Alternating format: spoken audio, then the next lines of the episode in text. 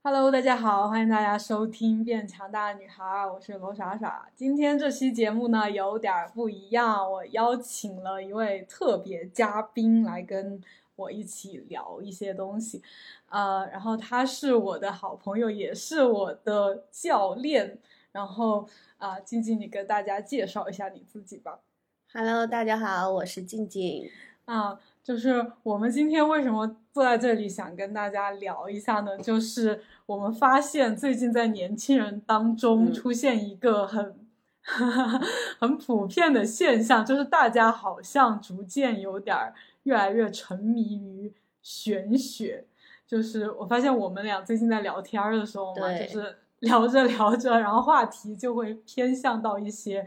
呃神秘和嗯玄学的东西。然后呃，包括我自己玩儿小红书啊这些，我不知道你有刷到没有？就是，但是我是很长的时间私底下都喜欢这种东西。哦，是吗？嗯你你是从比较小的时候就是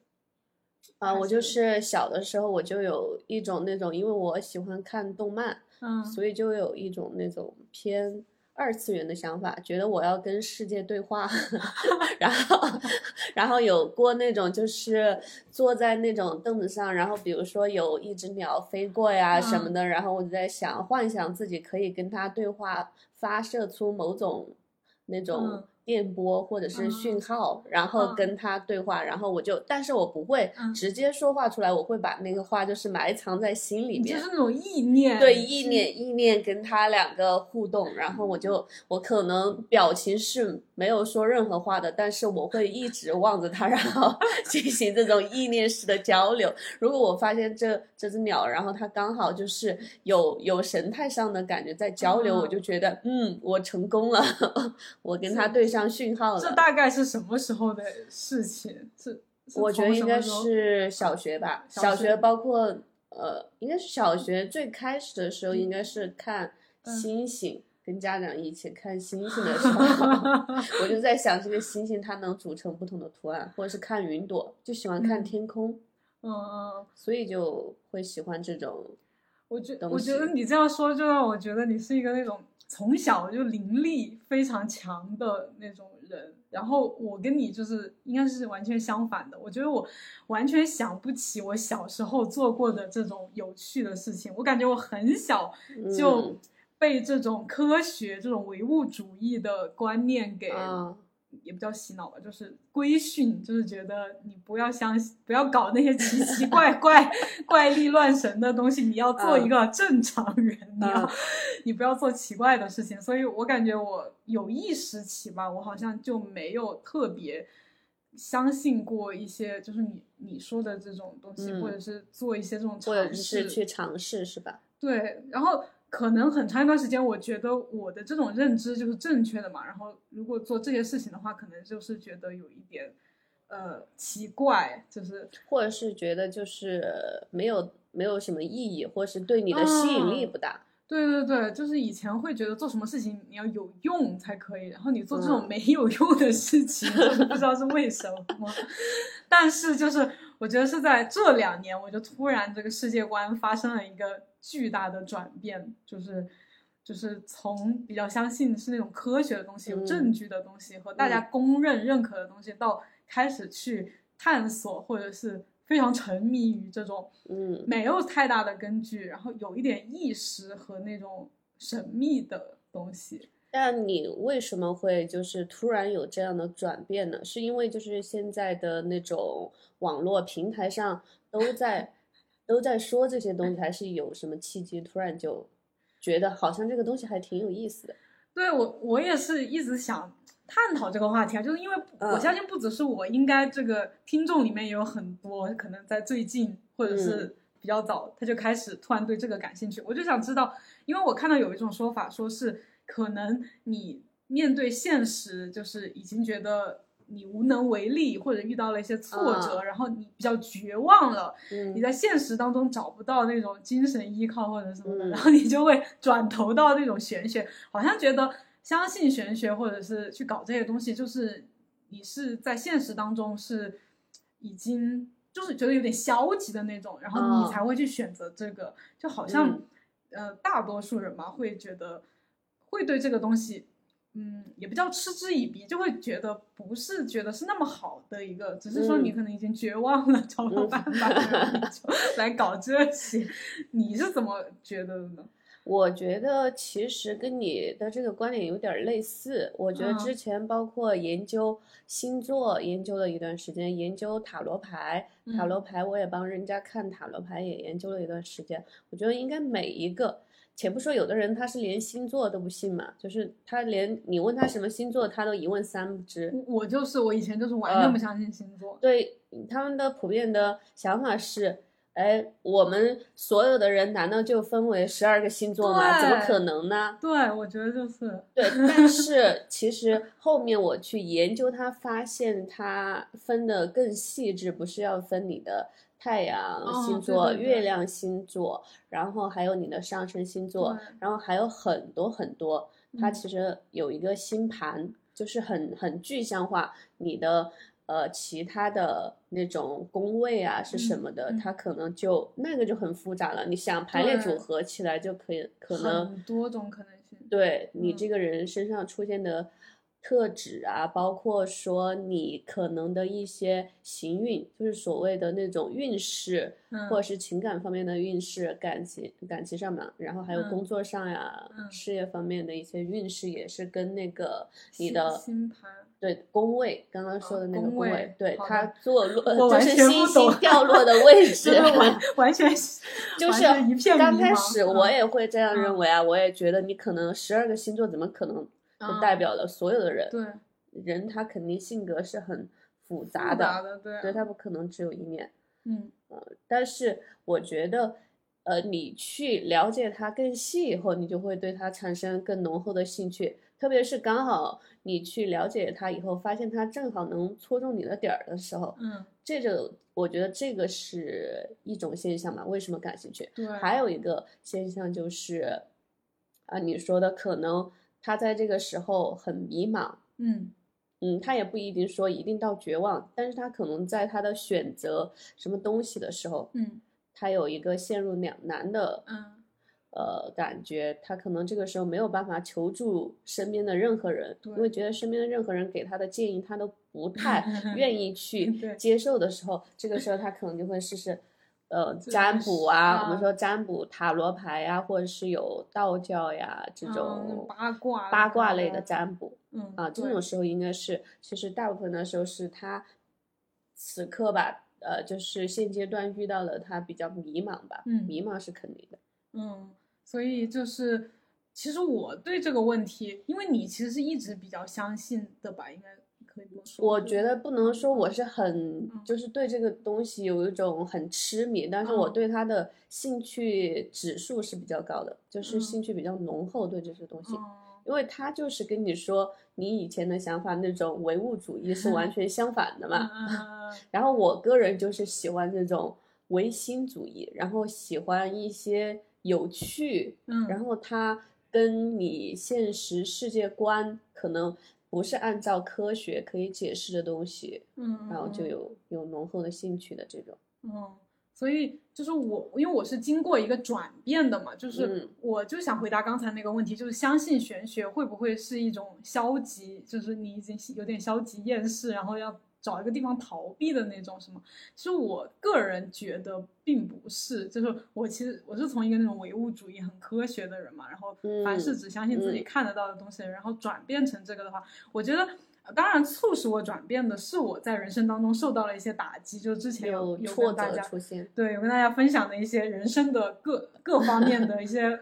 对，就是我发现遵循我之前的那种科学的什么。按照计划呀，按照一些方法论啊来做，呃，来，嗯，觉得说这样做了之后，我会获得更好的生活嘛，就是一直这样走。但是，就发现到了一个点的时候，你就不停的，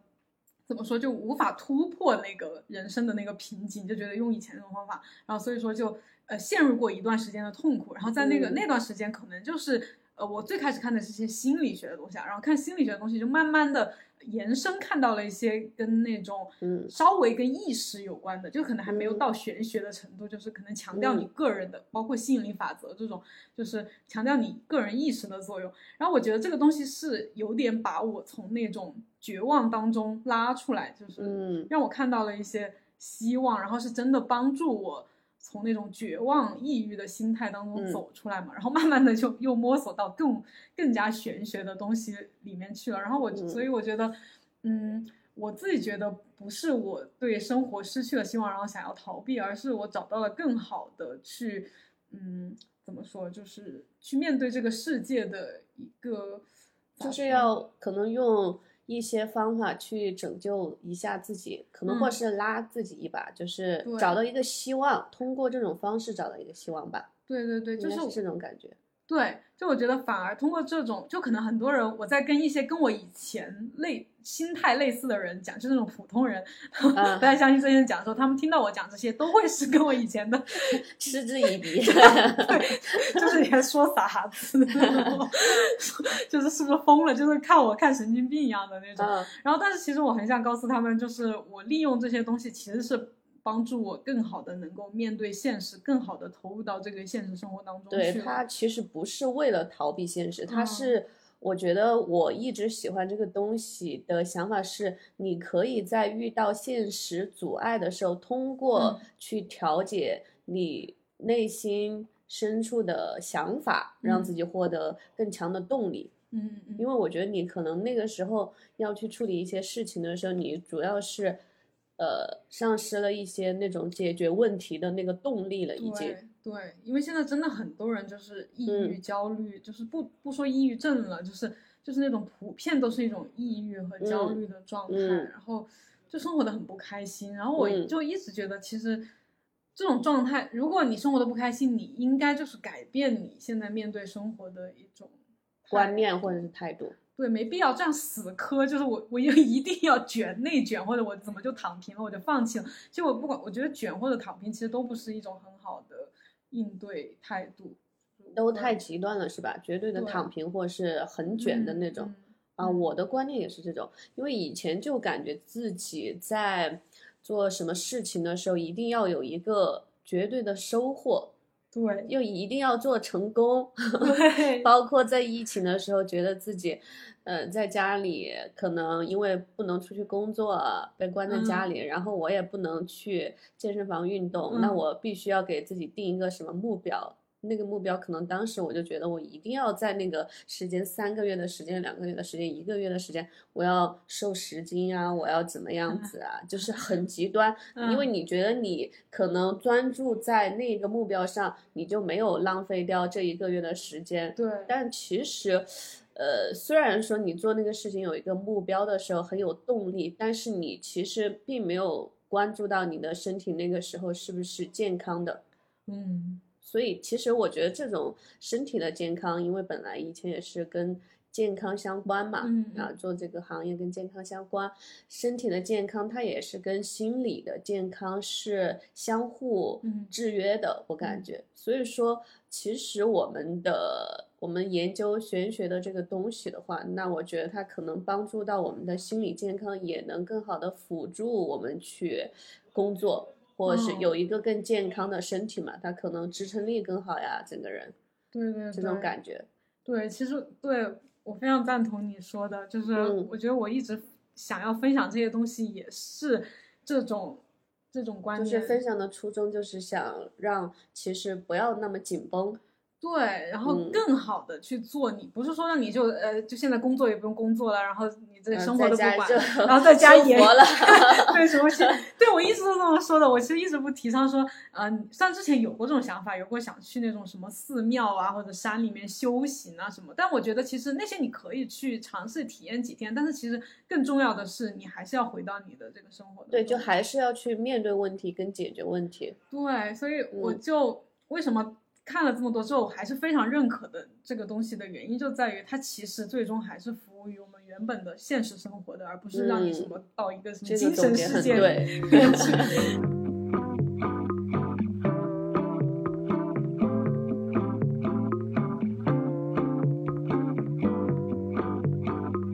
所以今天也就是想跟大家在就是聊一下我们最近年轻人就是非常沉迷的各类型的玄学，我们各自都有一些各自都有一些喜好的领域、研究领域、研究的领域，然后有一些经历或者是方法、经验可以跟大家分享一下吧。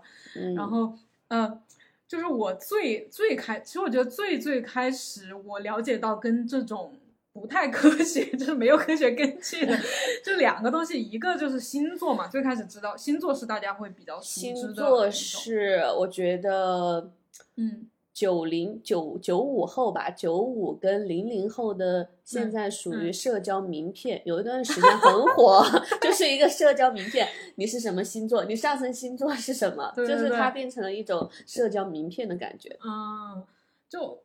对，就我感觉起码小学的时候就开始吧，就是会问啊，你是什么星座啊，我什么星座，然后就开始分析你和我怎么，啊，而且现在有很多专门做这种星座普及的一些博主，对，讲的也很透彻。我有看，嗯嗯，那那个星座我一直想知道，就是我知道我是射手射手座嘛，然后我怎么知道，就是你刚才说的还与射手座与我有关的其他的呢？是去查一些东西还是？现在其实获取就是你星座的方法有，比如说一些 A P P，嗯，比如说测测呀，什么准了呀，这些 A P P 它只需要输入你的出生年月日，嗯，然后可能地点时间，然后它就会把你的那个我们说的太阳星座、月亮星座跟上升星座，然后给你星盘全部都罗列出来。啊，那上面其实就有有一些很很。很细致的东西在里边的，只是说可能在去解读宫位的时候，那些要稍微复杂一点。嗯，但是它上面会有一个那个，就是有有一段时间或者是研究这个东西的人，他会进入一个漩涡，就是它上面会有一个那个什么每日运势，每日运势这东西，你知道你会有心理暗示，它会打分儿，而且啊，它会有打分。嗯，呃，我可以拿出来给你看一下。嗯，可以，就是。就是它是每天会给你推送一个你，但是你的你在你看我们在那个主页面，嗯，然后现在网络不太好哦，主页面，嗯。主页面它就是有一个分数，对今天的分数，你的爱情、事业跟财富的分数值。好，然后你知道吗？就是这个东西普及以后，包括这个 A P P 普及以后，然后我和我周围身边的人就有时候可能陷入的漩涡，就是看今天的分数是多少。比如说今天的。这个分数不太高，可能今天的那种，这个算高吗？这个五十左右？那肯定不算高呀，它是百分，一百分制，然后越靠近，比如说你一看今天的那种分数值都不高，你可能就不想出门了，或者是工作的时候就没有动力。会会这么会有这种吗？就会有这种心理暗示，所以后面有一段时间，其实我也不会去特意的看这个东西，因为我觉得可能不不能让这些东西对去左右你的一个态度。我我现在虽然有点信这些东西啊，但是我好像看这种 app 上面的这种东西。我会有点觉得它是那种，就是这种互联网这种后台这些人给你做的一些数据，就给我就你觉得还是比较给我有愿意相信的感觉，有点假，有点假的那种感觉，我不知道哈。但他其实呃，他在给你展示这些东西的时候，他确实测算的方法就是这个样子的。因为西方他们也是，就一些欧洲国家，他们也是比较相信星座的嘛。他是用什么去算这个数？就是大数据吗？还是他不是啊？他根据你。的出生年月日啊，就更是看那种月亮什么的运转，对对对，周期这样来算的。它是它是一个球形的，我们称它为星盘。嗯，你的出生年月日时间具体它落在哪个位置？你想你的出生年份、月份，呃，哪一天具体到哪个时间，它就这样。坐落在哪个位置，然后他就分析你这一生，对对，或者是你的一个性格趋向啊是什么样子的，你更契合的人是什么样子的，或者是你如果说是在两性方面哈，就会去更深究你跟哪种性格的更契合，比如说水象星座啊，你射手座的话，它是属于风象星座嘛。然后还有火象星座跟土象星座。嗯土象星座的人，然后我们现在就把它归类了。土象嗯星座的人，他具体有一些什么性格特点？嗯，然后风象星座他可能更喜欢更在意自由啊，土象星座他更在意一些实际啊。嗯好，然后什么火象星座就更加的有活力、热情，嗯好，嗯水象星座就比较优柔寡断，比较 情绪化，就这样归类了。但我觉得这种也有一个现象，就是大家可能在把自己就去了解以后归类以后，他也会给自己有嗯这种觉得，哎，好像我就是这样，然后有一种心理暗示，但他嗯可能也只是听到说，比如说就是一个大概，哎，我的我的那个太阳星座是射手座，但其实没有表面的我们去看的那么简单。嗯，因为还是我还是认同嗯一个人的性格，他是很多面的，不是说很复杂的。对，所以所以其实我就比起看这种 A P P 上面的东西，我好像更愿意相信说有个人他来给我给你给我去算一下聊这些东西啊去给你看一下天啥是吧啥运势，就是 我现在还蛮相信那种。这种叫啥？就是有点嗯灵媒还是什么这种嗯，占卜，师啊占卜什么之类师的，嗯，啊、所以所以其实呃，比起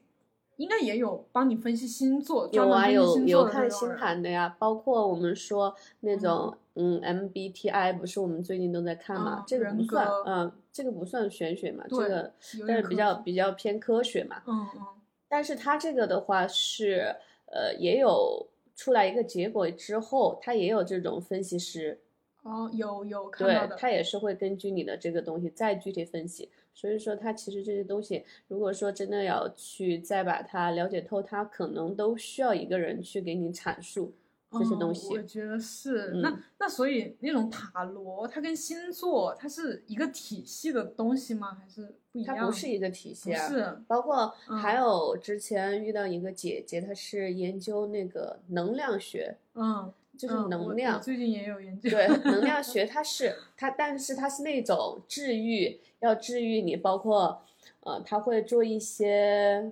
嗯那种仪式的，它的那个能量哦并不是呃说的你的内心的嗯能量，而是说你的什么整个人天门呐、什么门、哦几个门，好像是十个还是十二个门，就是要现场链接你的那种。哦，就是当时听说过。对对对，当时他们他他给我们做那个链接的时候，我都有一种那种你感受不敢动了 不敢动的感觉。他说他说我现在正在跟你那个链接嘛，他跟你链接。对哦当时我内心就感觉我我是一个那种无线网，然后我打开我的 WiFi，他要来链接我。然然后他他这个让我听上去有点像那种有点像中国那种那种道士做法的一种感觉，怎么？哎，对，但是这个嗯是西方的，西方啊，西方。的，对，但是有点嗯类似。那他也会算塔罗吗？还是不会不会，他就是就是看你的，他就是链接你啊，他说的就几个门嘛 就他自己的就是纯纯的面对面的链接你，就是你啊的任何的东西他都不需要，年龄、姓名，完哇都不需要都不需要那他会给你分析一些你的，他他最后会干嘛？就是就分析你的一个运势跟状况解，答你的疑问，你现在的疑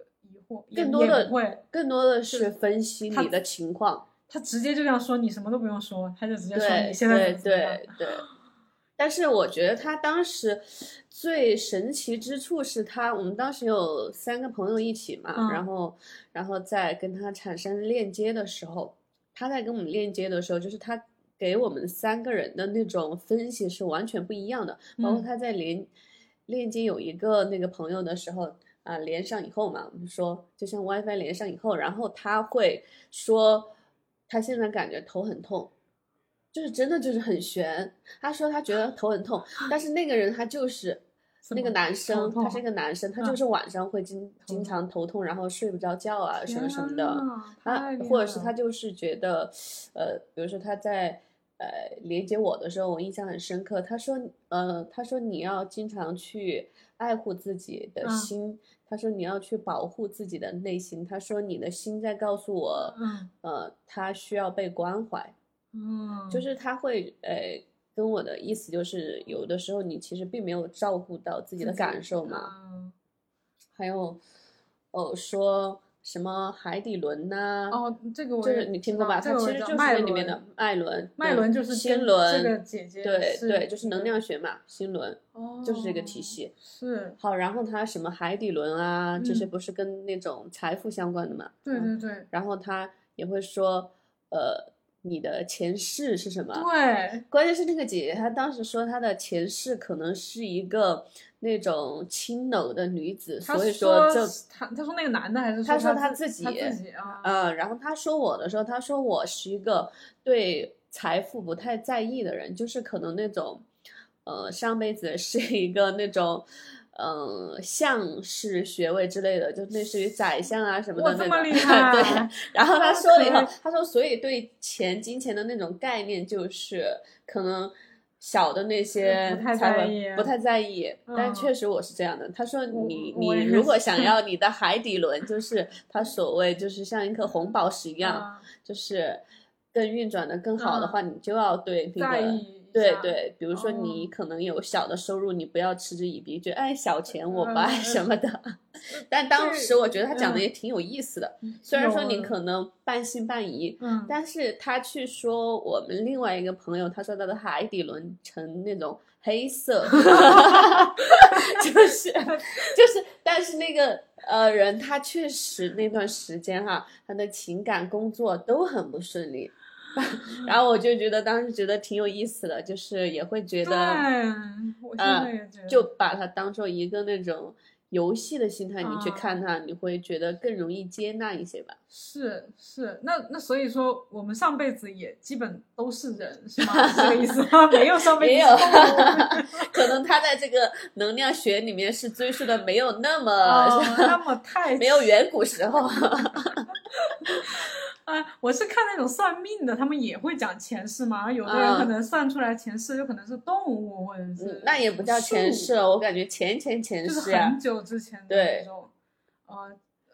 嗯，你说算命的有说你前世是一个植物的这种吗？不会吧？我没算过，我是听别人也是这种聊播客什么的，然啊后说算过命前世是可能树什么之类的，那可能就是很多 很多世之前很多事之前了。啊，那意思嗯我上辈子也可能还是个人，下辈子也可能还是个人，呃是就是最近这几辈子应该对。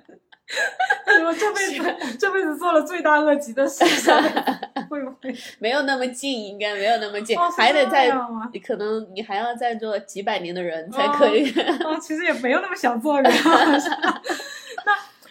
我看了很多那种，就你刚才说的那些疗愈师、红占卜师，他们好像就是他们懂，比如说他搞那种塔罗，他好像同时也也很懂星座，还有什么海还有脉轮啊什么，就是他他会几个都蛮懂，他好像很少有证明他其实个个人对这些东西就是比较感兴趣，也会去嗯。研究嘛。因为嗯。你比如说，我们研究健康、身体健康，那我可能研究健康的同时，我研究营养学，啊它这个东西它肯定是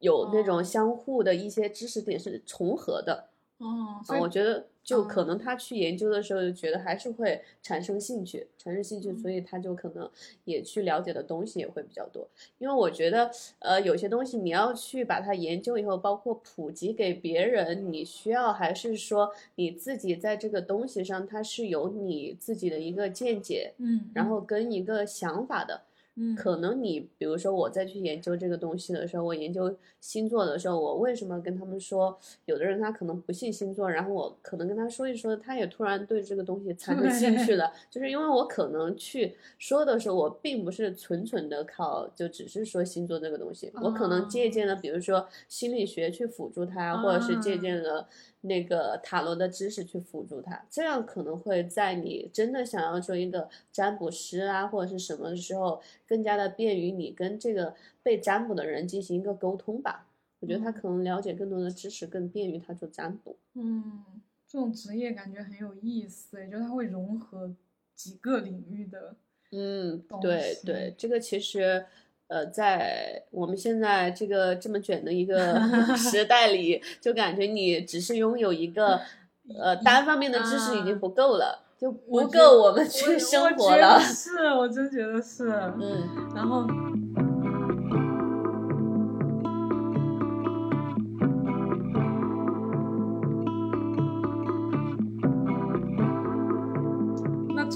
这些刚才讲到的，其实基本都是那种西方一点的东西，就是，嗯，然后我们东方一点的可能道教呀，道教的一些占卜啊，道教、佛教这两个东西佛教也有占卜吗？有的呀，它也是算命嘛，道教、佛教都算是算命。也分佛教、道教这种，对对对，哦都是根据你的生辰八字，但还有那种甩卦，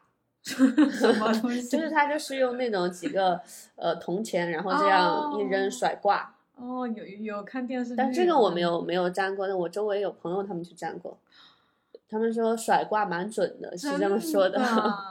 它也是算你的可能今年呃，比如说呃东方我们的这些佛教、道教，佛教可能佛教他们的观念就是你的人生是不可逆、不可被改变的，就是你的命数是早已上天注定的。对，但道教是手上可以可能对，就是你的命运是可以通过你的一些选择跟努力去修改的。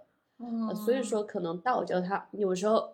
测算的就是你今年的一个运势什么的。哦，那那佛那这样听上去感觉是不是佛教不太容易赚到钱？因为他都说你注定了，他就不会那种说啊，你给我钱，我帮你做一个什么，改变佛教在崇尚就是要捐款啊、捐赠啊什么的，哦然后可能就是你你的命数就是这样，你把更多的东西可能贡献出去，嗯下一你世的下一 辈子 对。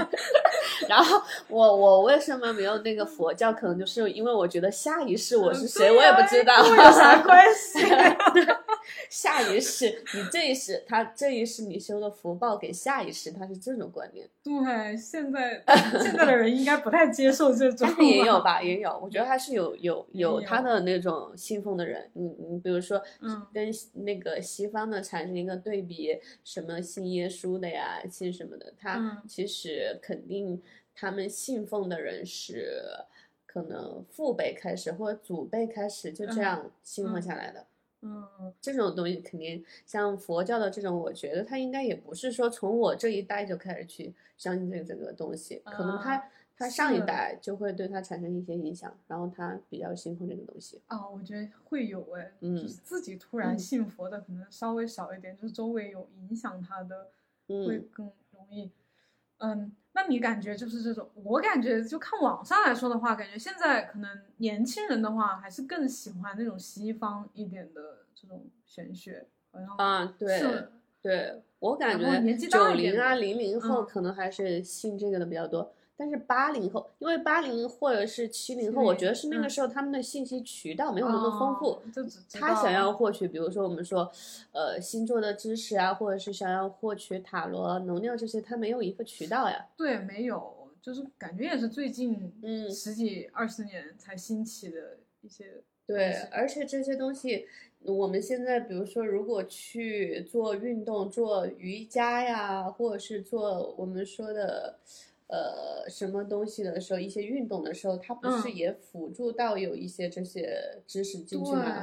对对。能量学的那些东西，之前看他们学瑜伽的，他们会就是比如说设计一个短期的，嗯。呃，在一个景区，我们对，可能就是那种风景比较南呀好，的地对方，，做一个修缮嘛，修行练嗯瑜伽，然后又吃素，然后又干啥冥想啊什么的。对，冥想嘛，冥想肯嗯定跟这些其实还是蛮有关系的。对对对，其实冥想也是佛教，就是它被西方的东西方融合了还是说，因为冥想我没有做过，其实应该是西方，因为我们很多东方的知识都是有些西方的人来到东方，然后他怎么学到了之后，他就带到西方去把它改变一下，然后冥想应该是来源于东方，就佛教啊之类的，就结正念的合那种了东西，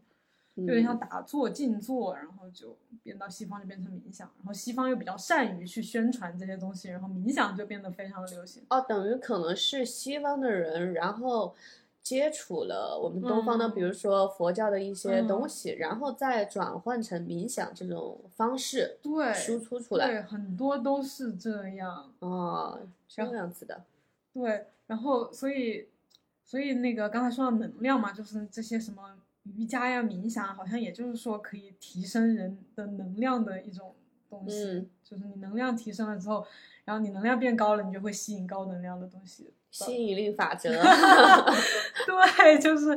就是刚才说到的，可能都是一些怎么说，呃，可能是就是偏占卜那种什么卦呀什么之类的东西，然后然后吸引力法则呀，包括显化这些，好像它就更偏那种意识一点的，就是啊，意识流。它就没有那种很具体的什么牌来算呀，或者什么星座呀来来辅助，好像更多的、就是、没有工具嘛。嗯，对，它就更多的好像就是纯意识的一种东西。嗯，但是等于它的、嗯它其实是呃，我觉得是两个方向。嗯因为你看塔罗或星座，它更多的是解析跟占卜，嗯，但是我们说的，你刚刚说的，比如说能量学，我们嗯去做冥想，对或是你说的，你嗯还有研究的一个什么显化吗？显化？对嗯，显化这个东西的话，它可能更多的是一个可以提升的技能，嗯。他把它看作的是一个技能的提升嗯，跟学习，但是那个他主要是负责占卜，或者是说解答、啊。答疑解惑。好像是。等于说一个其实是为了提升自己的能量，就等于说它是一个手段嘛。嗯。但另外一个它只是帮你解答你的疑问跟分析你的问题，它并不是可以帮你可以解决问题的。好像是，但是呃，在我们去研究塔罗牌的时候，它还是会有一些呃那种建议给到你，就是你知道你的问题在哪里，然后你再去通过你的这个问题，可能去稍微修正一下你的想法，嗯，就其实它就是往这边靠了嘛，修正你的想法。嗯。根据你新的想法，然后产生新的能量跟行动力。哦，是是是，然后我我就发现，就是刚才说的都是就对你说的这种可能具体可以去操作的一些东西。然后我的一个转变好像是我我最开始就不相信星座呀，包括算命啊、塔罗这些，全部被我打为什么不科学的那种 迷信。对我就觉得他们是啊迷信的东西。然后我转变其实是在于，就是我那段时间很痛苦嘛，然后可能看一些心，就我其实很相信心理学的，就之前啊，心理学，心理，也因为我觉得它是有有根据的嘛，然后有道理的，然后我嗯它能分析，它能解决问题。然后，但其实我研究了一段时间心理学，我觉得也没有真的帮我解决到问题。然后我就开始看那种沉浮啊，然后显化这种正念这种东西，就是呃，因为我觉得心理学还是有点偏，就是你要相信外在的，不管是什么，有有各种流派吧，就什么精神分析啊，什么呃各种性嗯格分析啊，嗯就是然后嗯再给你得出一个什么。我觉得这还是依靠外在的一套别人，呃，可能根据各种案例分析什么总结出来的一套嗯逻辑嘛。然后我后来觉得也不能帮我解决到问题，然后就开始看这些吸，最开始是看吸引力法则，因为吸引力法则好像是最早到呃国内这边来的这种有点嗯偏意识方面的一个作品吧。嗯反正我记得我是这个这本书还你应该很多人都看看过。你有看过？但是吸引力好像是叫。吸引力法则嗯这本书，我觉得它应该有很多个版本吧，应该是有对很多版本。就是一系列很嗯多。然后最早最早的一本是叫《秘密》，就是嗯一本很小的书，然后我是初中的时候看到的，然后也里面的内容也不复杂，反正他就讲了一些例子嘛，就是。嗯就讲了啊，可能现在的人怎么做什么事情都很不顺利啊，然后怎么很痛苦啊，然后但是呢，我就发现了一个什么秘密，然后这个秘密呢就叫吸引力法则，然后他就举了很多事例，就是他嗯以及他周围的人用了吸引力法则，怎么很快就变得有钱呀，很快事业就主主要是有钱，他就事业上升啊，嗯。有钱呀，然后会就摆脱那种本来家庭破裂了，然后怎么又重建了嗯。新的家庭，嗯，然后我当时看到我，觉得哇，还有这，还有还有这种，这种怎么说就？感觉掌握了这个东西可以一步登天的感觉。对对对，就是那种逆天改命、人生开挂的那种东西，嗯，所以当时看到就大为震惊，大为震惊，就有点类似于我一定要修的这本秘籍。对，然后然后当时可能也年龄小吧，再加上那本书其实也没有讲到真，他可能更多的就是一个讲了很多故事，但是也没有讲到到底怎么做，我到底怎么嗯去吸引这些东西。所以我感觉我初中看了之后，然后后面也发现不是特别好使这个方法，也不知道咋用。就是他就是说的，就是你要去想你想要的东西，然后慢慢的什么他就会吸引过来那种。但是感觉其实很难做这个。我觉得，呃，对于自己年龄比较小的时候，你说的是什么时候？初中，初中的时候，那个时候对世界的那种探索欲跟求知欲那么强的时候，你很难去专注在一个事情上，说我一定要拥有它吧。就是对，我觉得吸引力法则，我最早了解它是因为想吸引，就是跟你同频的人。这种包括说你的朋友啊，或者是说吸引异性，嗯，用在两性方面的吸引力法则。后来了解到吸引力法则，它指指的就不是片面的两性啊，或者是人际关系了，就指的是你可能想要获得的一个成功啊，或者说我们刚刚说的财富呀，这种东西也是靠吸引力法则来。但是我觉得小的时候，在你的探索欲那么强的时候，你很难说我一定绝对要怎么怎么样子吧？是，好像然后，然后你其实那个时候有可能你也不知道你要什么，对不对？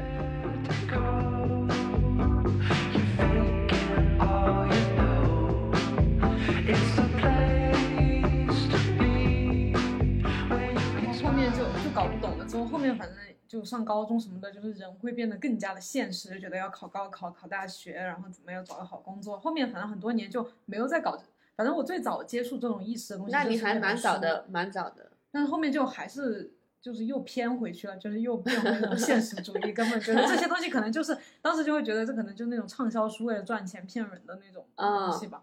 然后就到可能最近一两年，就是又开始。去看这些东西，就再去再去了解这个东西，再去看这个东西的时候，可能你的想法上也会有转变了。就对对对，呃，反正我最开始看到一本书，可能是它就是相当于说，有点像是帮你解析为什么你的吸引力法则没有用的一个一本书，就是它解析了一些。大家在用吸引力法则会出现的问题嘛？然后我就讲的挺有道理的。反正里面说的比较那个的一点就是，可能很多人想要吸引一个东西，他就比如说想要有钱，想要变得很漂亮或者什么的，他就关注在那个外外在，就是我什么时候才有钱啊？我存款有没有那么多？啊？但其实更重要的是你的感觉，就是，然后这个感觉就跟我最近讲的能量有关嘛，就是。你要关注的应该是你整体的能量，还有你内心的感觉，而不是外界的这些。就是不是说我那个结果，而是说关注我现在的状态，是吗？对对对，就有点道理的。然后我就他那本书就给我很大启发嘛，然后我就开始实践，然后慢慢又由于我觉得很有意思，然后看了很多，像反正你看我的书柜，我旁边的书柜一堆怪力乱神的那种那种 东西，与神对话，然后就看了很多。然后我就，然后也实践了嘛，然后我就彻底的相，因为确实是有用，我就彻底的相信了这个意识的作用，然后我才开始相信，呃，你说的这个什么星座也好，或者塔罗呀，或者是一些愿意去接受这些东西，是吧？对，因为我就相当于说，以前是更多的相信外界的这种科学运转，世界的科学运转规律，到开始相信自己内心。个人意识的能这种力量，就是开始相信自己的力量嘛，然后才会愿意去相信这些呃塔罗啊什么之类的。我觉得我的转变应该是大概是这样的。嗯，那我觉得其实呃现在呃对于我们现阶段，我们刚刚说。呃，社会压力变大的时候嘛，又通 过那个疫情之后，就很多行业都已经在下滑嘛。今年经济也不太景气的时候，其实这种时候，我觉得要让一个人的状态，你不说超越前几年，你要维持一个没有下滑的状态，我觉得这种时候其实是需要给到一个人希望的。嗯，其实他并不是说一定要获得一个多好的结果，而是这个人他在做那个事情的时候，他。不是说，哎，我想到最糟糕的结果，而是想到说我可能会有一个好的结果，或者是我给他一个想法，说你就是会有一个好的结果。对。然后他其实这样做起来的时候会更有动力一些。对。然后也会整个我们说的那个整个能量的话，可能就会稍微高一些。对，对对对，你说的很很有道理。就我觉得，如果要总结所有的玄学，用一两句话总结的话，真的就是就让那些。不太理解玄学的人也能听懂的话，其实就是你给自己一个比较确定的希望，就是这种积极的力量嘛。然后你相信这个是肯定可以的，我是可以的，或者说我做这个事情是可以的。然后你再去做这件事情，总比你天天想的是，哎呀不行，就是就 没有希望，然后就是别人都比我做的好，然后这个什么大环境很差呀，就是总比你抱着这种消极的心态去做件事情，嗯肯定抱着积极的心态是更好的。这、嗯就这么简单的一个道理。所以说，为什么说呃，有的人他在这个研究我们说的这些东西的那些人，他其实呃，比如说我们做冥想的，做冥想的，其实我感觉我观察了一下，现在就是普遍开始。变年轻化一些了嘛，就可 能有我们可能大学生都开始冥想了，然后，但是，呃，再往前走一点的话，做冥想冥想的这些这类人，可能他们年纪普遍在三十四十往上对，啊。然后他们其实那个时候为什么可以做冥想？因为我觉得他们的那种生活压力没有那么大的时候了，然后他去做冥想的时候，呃，就可以让。第一个，他有时间，或者是说他能够，嗯呃，在这个事情上本身心态没有那么着急的情况下去，但也是相符的嘛。我嗯觉得去做这个事情也是为了让自己的心静下来。嗯，所以说，嗯为什么我们可能偏年轻化一点呢？因为年轻人嗯他也很需要在你工作、嗯学习的时候有一个放松的方法。这个放松的方法不需要我出去社交。对，然后这个东西，因为现在虽然说我们一直现在的社交方式它越来呃越多元化了，嗯各种种类，然后嗯都有，你可以在室内，也可以在室外，但是其实反而现在的人他的内心是没有那么愿意去跟人产生一个链接。特别是 I 人，对，I 人真的就是 没法社交社交一段时间之后进入疲惫期，对，真的是没法获得能量。嗯，然后嗯汲取能量的方式可能就只能通过我们说的一些真的是知识，嗯，然后去就是可能别人给不到你这部分能量，你就需要自己去把这部嗯分能量再给它抓回来。对对对，然后，嗯，然后我其实就是为什么一直，其实我一直有点想邀请你一起来录一个播客什么的，因为嗯。尤其是我最近的播客就开始往这些呃玄学的方面一发不可收拾，而且我看大家也特别感兴趣，然后，然后我。看我周围的人哈，其实我觉得你是我认识的人当中最咋说，就是我最开始就是跟你还不太熟的时候哈，嗯，然后我就感能感觉到，因为那个时候已经有点儿，我自己已经有点儿就是就往那种神奇的 磁场能量。对，我已经有点儿往玄学的路上走嘛，我就我就感觉我开始，我跟你不一样哈，就嗯。我觉得我是后天养成派的，就是刚才不是最开始就说你你小时候会怎哦。么去链接大自然啊，链接鸟啊，然后我小时候从来不做这件事情，就我，然后我现在就对这方面就尤其的敏感，我觉得是我后天就通过看书然后去训练出来的，然后在我那种之前，其实最最最开始知道你的时候，对你还没有特别大的兴趣，然后可能就是在那段时间，我正好在研究这些，然后研究了之后，我个人的这个什么 频率啊，或者是感知能力啊，就是。嗯就是我觉得我在方面也有一点天赋吧，然后我就上升了。上升了之后，我就感觉我很迅速的就能感觉到你的那个频率和能量是，我不是说跟我比较接近，我觉得是能够吸引我的。就你应该是属于嗯那种高能量、高频率的那种状态。然后我觉得你就是，所以你的就有点像一块那种磁力比较强的磁铁，然后我就能感觉到你是在吸引我的那种感觉。哦所以说后面就是我有呃，就是主动的有跟你去聊啊，然后跟你一起出来玩啊什么的。我觉得这个不是说，呃，从呃可能你大家去交朋友什么的，可能就是觉得看这个人觉得还不错。我觉得这是一方面的原因吧，就是我想接嗯近你是觉得哦，可能你有一些呃不错的优点啊，或者是什么吸引我的地方，个性啊。但是我觉得很大还有很大一个程度，我感觉我是被那种 磁场和能量这个吸就是有引过去的点有点那种玄学的感觉了。对，真真的，所以我就，嗯、所以我觉得你是对于我来说，我不知道你有没有这种感觉，但但我觉得你是我认识的人当中是那种，嗯、高高频率的那种人，然后。嗯，我不知道你自己是什么感觉，就是你在你自己的个人生活中，我个人在交友方面，还是说我个人在嗯，对外的一个，就是说嗯产生嗯。的这种神秘的能量的时候，我就是说个具体的吧，就是我嗯。在之前的人生哈，虽然我觉得嗯。我也，嗯、怎么说，就是，嗯、我觉得我，嗯，我对我个人的评价，之前的人生，我觉得我是一个挺努力的人，所以我得到也得到挺多东西，不管是各方面的能力也好，或者是什么的。我觉得嗯，我得到的东西都是靠我去努力，就是我要去做一些事情，或者是实在的事情是对，我要去争取，我要去嗯和别人竞争嘛，这这种嗯感觉，然后获得的一些东西，或者呃，就是这可能是学习啊或者事业嘛。然后如果交朋友的话，我可能就是要很努力的，就有点讨好型人格的那种，就是我要去做让你。我我要表现的我很好，我要讨好你，我要做一些哦我我不能做让你不开心的事情，这样争取来的一些朋友和关系。其实你觉得你获得的东西是通过一些你的努力跟一些打引号吧技巧，然后去获得的。对，然后整个过程我觉得是比较费力和艰嗯难的，然后然后经常是有求而不得的状态，就是我想要的东西，但是我得不到。嗯，然后我觉得我的人生，就我现在回顾之前啊，我觉得总体是一种费力的状态，所以我想知道，就是我。就是你给我的感觉是一种高能量，我就我想知道你的人生会不会就会显得稍微的不那么费力呢？就是你自己感觉。但是我觉得你说的这个东西，我前面很长一段时间，我是觉得我的人生不需要我去思考的太清楚的，我会有这种感觉。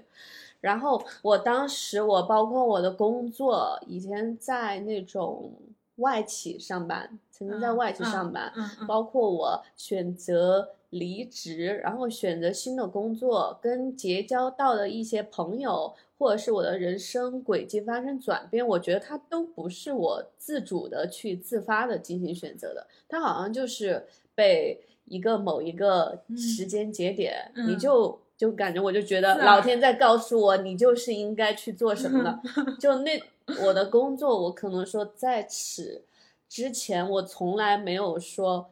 特别主动的嗯要去去争争取啊或者是说朋友，我没有特别说要主动去，就像你说的，我要嗯去讨好他，去争嗯取这嗯个朋友，好像都是一些。我发现他们在跟我成为朋友，或者是说我想要跟这个人嗯。认识的话，好像没有那么吃力，好像就是感觉我我内心有这个想法以后，好像他就随之而来，就来到我的身边，然后就跟我产生了一些，就不管是我们成为很好的朋友很长的时间，还是说我们只是一个短期的相遇，嗯。就就发生这种事情的时候，我就会感觉他让我真的感觉就是很神奇，无法用科学去解释。嗯，这这这个这些事情是你什么时候意识到你的人生状态是这个样子，还是嗯，我觉得就是可能因为有那种小的事情，之前我还问过朋友，我说你有没有遇到过这种现象？就是说，好像你曾经在某一个时刻，你嗯曾经暗自想，比如说我想要认识谁，我嗯。想要认识哪个男生，嗯。然后我我可能对他比较感兴趣，嗯。然后你没有去做太多的方式方法，但是这个人突然就靠近你了。嗯然后或者是还有一种现象，就是我曾经在某一刻特别想拥有一个什么东西，或者是我想去一个什么地方玩，就是那个，就是嗯。那一刻你树立了那个嗯。种子，嗯。我感觉是一个种子吧，就是埋在心里，你后面再也没有给它去浇过水，就是我没有那种说吸引力法则一直去天天想就，天天想求啊，我一定我一定要去哪里玩啊，就是天天求天天想，没有没有去 没有去想啊。但是你突然有一天你发现，哎，我今天可以去实现这个事情，而且我嗯。在实现的那一刻，我就觉得这不是我多久多久以前就想想要的东西吗？对，嗯。或者是我就想要的一个东西嘛。就它实现的时候，我就觉得那种感觉有点像那种几维空间，之前看的那种几维哦空间，对对。对就感觉在几维空间里他嗯给你实现了这个东西，嗯。嗯，就是前面有种子在你心里，现在你就是收到一个结果，然后我就嗯问问问那个朋友，然后我说你有没有 身边发生过这嗯种事情？他仔细回忆了一下，他说他他说好像没有特别的事嗯情，但是有一个就是他说他每次都会觉得跟一个男生的那种感情会破裂，最后都这样了。但我啊觉得其实 他这个也算一种心理暗示了。对呀、他这是一种显化呀。其实嗯，对这个我觉得就是你说的那种显化。嗯，嗯，只是说大部分人可能更善于的就是这种不好的事情的显化，因为就是想不好的事嗯情，感觉就。但我刚刚说的 那种，就是那就有点，其实也没有说特别像显化，因为我嗯感觉我就是种下这个种子以后，我没有特别去经嗯营跟浇灌它，但是突然有一天它就呈现了。嗯。那个种子就实现了，那个事情就实现了，我想要干的事情特可能有的时候特别荒诞的一个事情，它突然 有一天就在一个契机下发生了，呃，可能前几天还忘不掉某个人，然后可能已经过了呃，或者是过了一个月了，我还放不下这个前任，然后我突然那天就梦到他，第二天他就会联络我这种。我觉得也是很神奇的这种事情，在我看来，我看网上很多人都是想要显化这方面的东西，然后就很难。然后我感觉你要的真的特别 轻松，所以我今天想来找你，就是想剖析一下你这个，因为你相当于属于就是有种天然的这种，就是你的这个状态其实是天然的。但现在很多人他是有呃，比如像我这种嘛，就是我们是后天在知道了这个东西之后，然后想要去学习。你是一种天然的状态，所以我就想来。就是 拉你过来给大家看一看，给大家看看你这个到底是咋运作，就是让大家看一下这种天然的，是研究一下，就是有点像研究实验对象一样，就研究一下你这是咋回事儿，然后让我们大家都可以这样，是吧？对对对对对，因为我觉得你这个真的就是还蛮这种，你这种其实就是最理想的，就是你并不是刻意的去学习这个方法，但是你天然就是这样一种状态。我觉得其实这种也算一个心态，就是我我后来哈，因为我不是也会去嗯看一些心理学，就是看了一些心理学方面的东西嘛。我觉得你去呃把一个东西，你想要的一个东西也好，或者是你想要的一个人，呃，我们说想要认识的一个男生，或者是说想让他成为你的男朋友，你把他放在心里，你可能那时候就是一想，但是你没有说我一定要。因为一定要的情况下，他其实还是会有压力。对，一定要的时候，他会寻求一个结果嘛。但你只是把它放在心里，然后你可能继续去。那我我肯定我说我没有去专门去浇灌我刚刚的那个想法，但是我在其他的事情方面，我去呃自己去努力自己的工作也好，我自己去做一个自我提升也好，我把我的注意力放在了这些这些事情上面，然后他后面在。那个事情在发生的时候，其实我觉得也是你的心态，心态上他对于那个事情是特别松弛的，然后他突然就呈现了一个好的结果，嗯，然后可能也是因为你没有一定我一定要的想法，对你你说的这个非常关键，这个是我们这种后就是后天想要习得这种的人，嗯，他就。就是会很刻意的要去想要，他就会天天想说啊，我我要怎么样一个男朋友，我要怎么多少钱，我要长什么样什么样的身材，他就太刻意的想要，而且还要。很多人很错误的一个做法就是他会不停的去检验这个东西出现没有，就是对啊，他一直就去校校校准我是不是有收获了，就马上先看一下啊，我这样去想之后是不是就对联络我了？我这么去想之后是不是就变好了？对，然后天天看，对，就看手机，他联络我没有？然后看朋友圈，他怎么样了？就是这些是其实是完全错误的做法。如果你这样去检验的话，其实就代表你内心其实是觉得自己没有的，或者是。我觉得可能你自己去反复的去往回看，就是我因为去做了这样的想法跟观念之后，就是说我散发出这种讯号之后，有没有一个结果？一方面是你觉得他嗯有没有联络你，或者是我有没有实现一个说你不能接受他坏的结果，然后还有一个就是你对于你自己，他一定会联络你，或者是说他你们一定会。获得一个好的结果，你自己也不自信嘛？对，就是两个方面，我觉得一个是不自信，一个还有就是你可能不能接受坏的结果。那在这种情况下，我觉得做事情你可能就会忽视一些你在其中做事情的时候，嗯嗯，你遇到挫折的时候，或是我现在他在这个时间，比如说我在今天还没有实现的时候，你可能就有点没有办法接受。对。就可能扛不住这个压力，然后就觉得就 就我就放弃了，或者是怎么样，或者是我就变得更主动了呀。嗯，怎么样子的？就会。但但是我们不是有之前说佛系吗？可能你把这个事情再想的再佛系一点，或者是怎么样子，他可能顺其自然的就发生了。那可能他联络你没有那么没有那么快，或者是是怎么样？他可能隔了几个月再联络你，但那个时候你自己的状态是好的。我一直有一个观点，就是说，你要跟一个人有很好的相处，或者是你要在这个事情上获得成功的话，你必须是在你自己状态比较好的时候，你才有可能发生的。对对，你在你自己一直想着这个事情，然后我也有一个好的结果的时候，其实你状态是不好的，很紧绷的。嗯，你在你很紧绷的时候，你要去获得一个好的结果，我觉得它是相对比较难的。我觉得是，我觉得是。所以说，它其实还是，